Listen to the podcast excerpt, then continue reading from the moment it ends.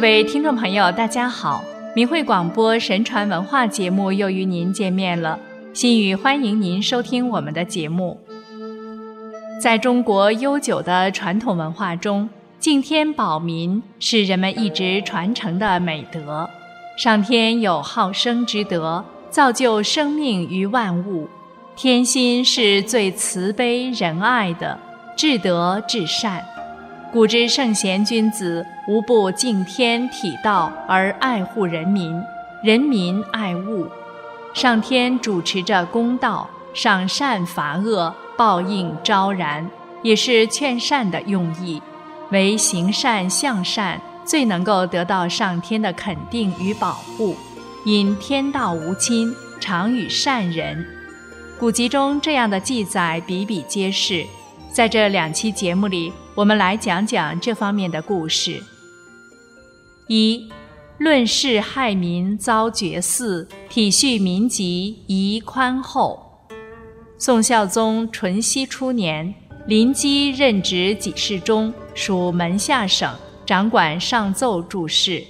有一天清晨，掌管金钱及谷物的司农少卿王晓来林府拜访林基。当时林基在门下省处理公务，还没有回家。林基的妻子是王晓的侄女，流着眼泪向王晓哭诉说：“林家要绝嗣了。”王晓大吃一惊，急忙询问原因。他回答：“天快亮的时候，我梦见一位朱衣神拿着天符跟我说：‘天地有命，林基议论国事时伤害百姓。’”特令要让林氏遭绝嗣之报。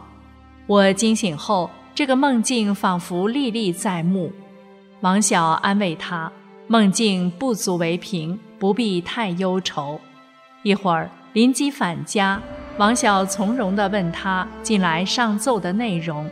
林基回答：“最近四川因为旱灾，请求朝廷拨米十万担赈灾，皇上下旨照准所请。”我认为十万担米数量太多，蜀道又非常难走，应当斟酌实情而后给予，所以退回朝廷。皇上谕令宰相说，四川西部的路途很遥远，如果等待查报核实，恐怕已经来不及救人了。不如暂时先给他们一半好了。我最近只做了这一件事而已。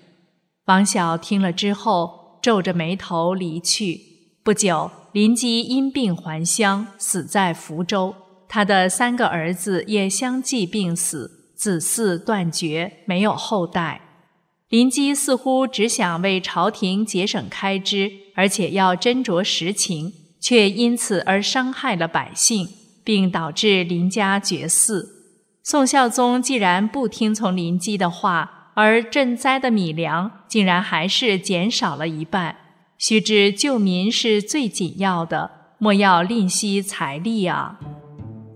明仁宗洪熙元年，有一位使者从南京回来，仁宗问他：“你到过的地方都有什么好的建议呢？”使者回答：“怀州、徐州、山东的人民多缺乏粮食，而地方政府正赶着要苛征夏季的税捐，所以百姓负担很大。”仁宗立即召大学士杨士奇，请他起草减免一半粮税的诏文。杨士奇请皇上准许他通知户部。仁宗说：“通知户部可以慢一点，拯救人民要紧，解救苍生的困厄当如救火整溺，不可稍有迟疑。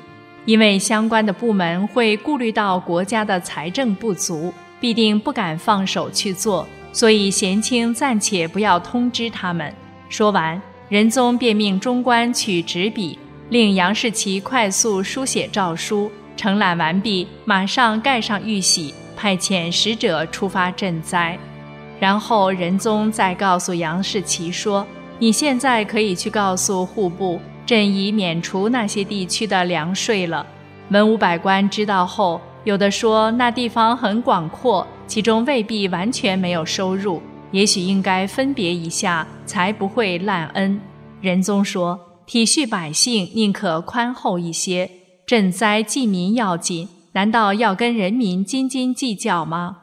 明仁宗的做法值得称道，他效仿古代圣王，处处以唐太宗为楷模，任人唯贤，爱民如子，与后来的明宣宗一起，开创了仁宣之治的大好局面。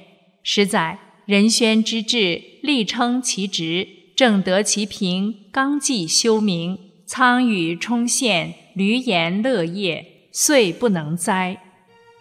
帝尧曰：“吾存心于天下，加至于穷民，通万姓之电微，有群生之不遂，人行而义立，德普而化广，故不赏而民劝，不罚而民治。”唐太宗曰：“仁者国之本，德者身之本。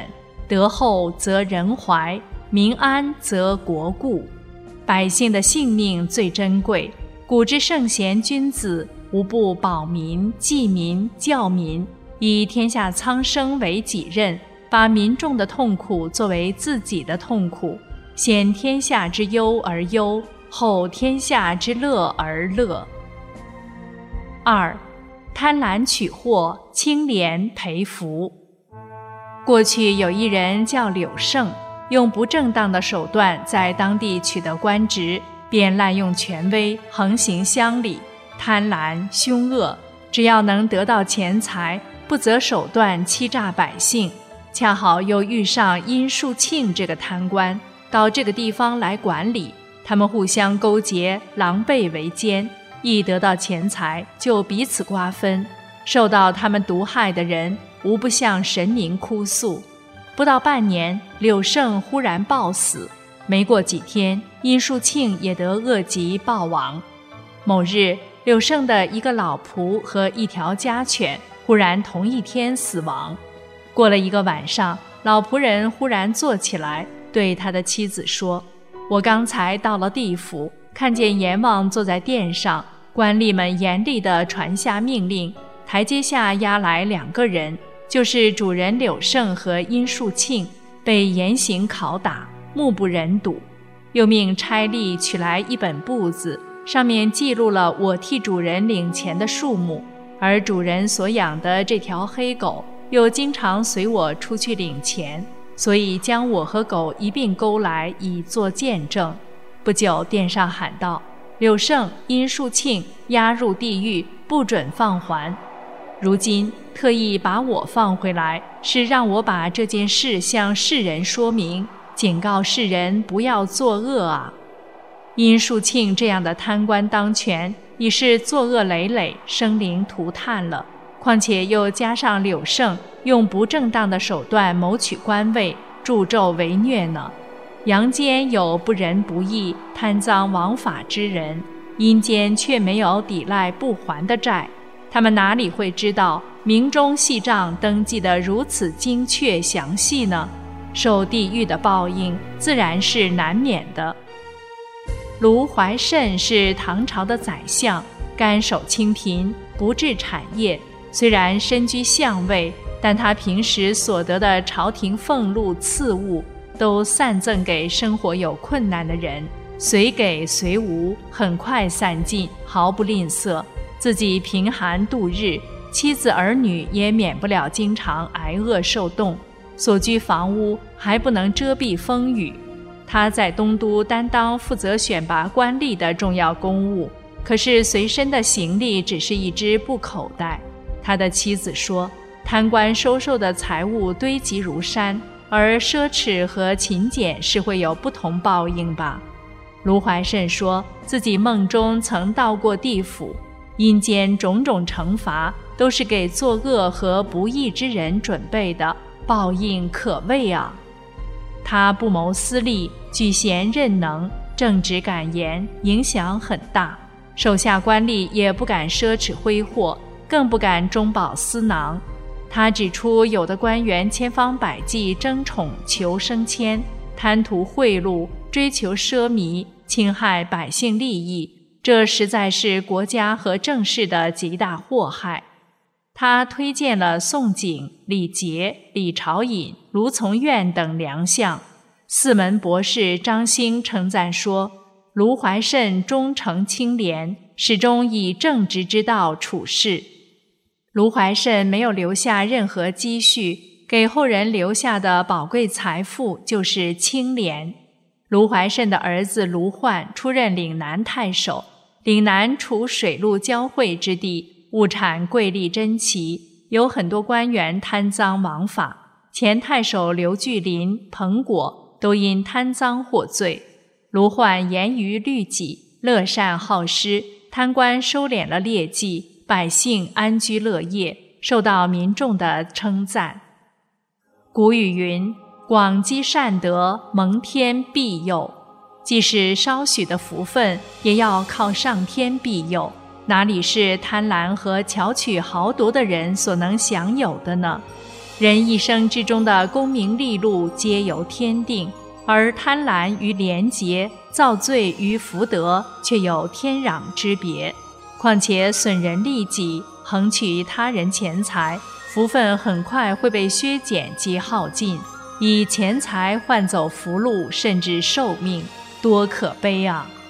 对于人本分应得的钱财，如果用来利益社会和众生，福德更会不断增长，绵延不断。明代薛熙元乐于助人，他曾经解下棉衣送给受寒的人。有人说：“你怎么能救济每一个人呢？”他回答：“只是不辜负这一片心而已。”他还说：“天地间的福禄，如果不存一些忧勤替力的心，便聚集不来；假使不做一些济人利物的事，便无法消受。”所以说，为人为官要清正廉洁，切莫栽在钱财里，见钱眼开，铤而走险了。